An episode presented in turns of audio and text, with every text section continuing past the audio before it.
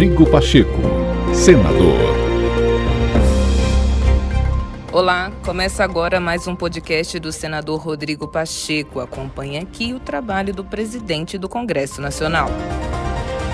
Um dos principais articuladores da prorrogação do auxílio emergencial, o senador Rodrigo Pacheco, disse que a medida é uma demanda legítima do Congresso Nacional e uma conquista dos brasileiros mais vulneráveis. Nesse momento, o que nós precisamos, mais do que nunca, é de diálogo permanente, é de pacificação, é de busca da identificação dos consensos e respeito às divergências, que é o ambiente de solução para os problemas. Portanto, esta medida da prorrogação do auxílio emergencial, para além de uma realização do executivo e do legislativo, é uma grande conquista para o povo brasileiro.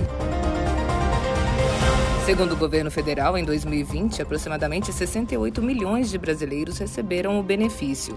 Pacheco disse que seguirá trabalhando no parlamento para adoção permanente de um programa de renda mínima, voltado aos mais vulneráveis e ao combate à miséria e às desigualdades sociais. Rodrigo Pacheco, senador.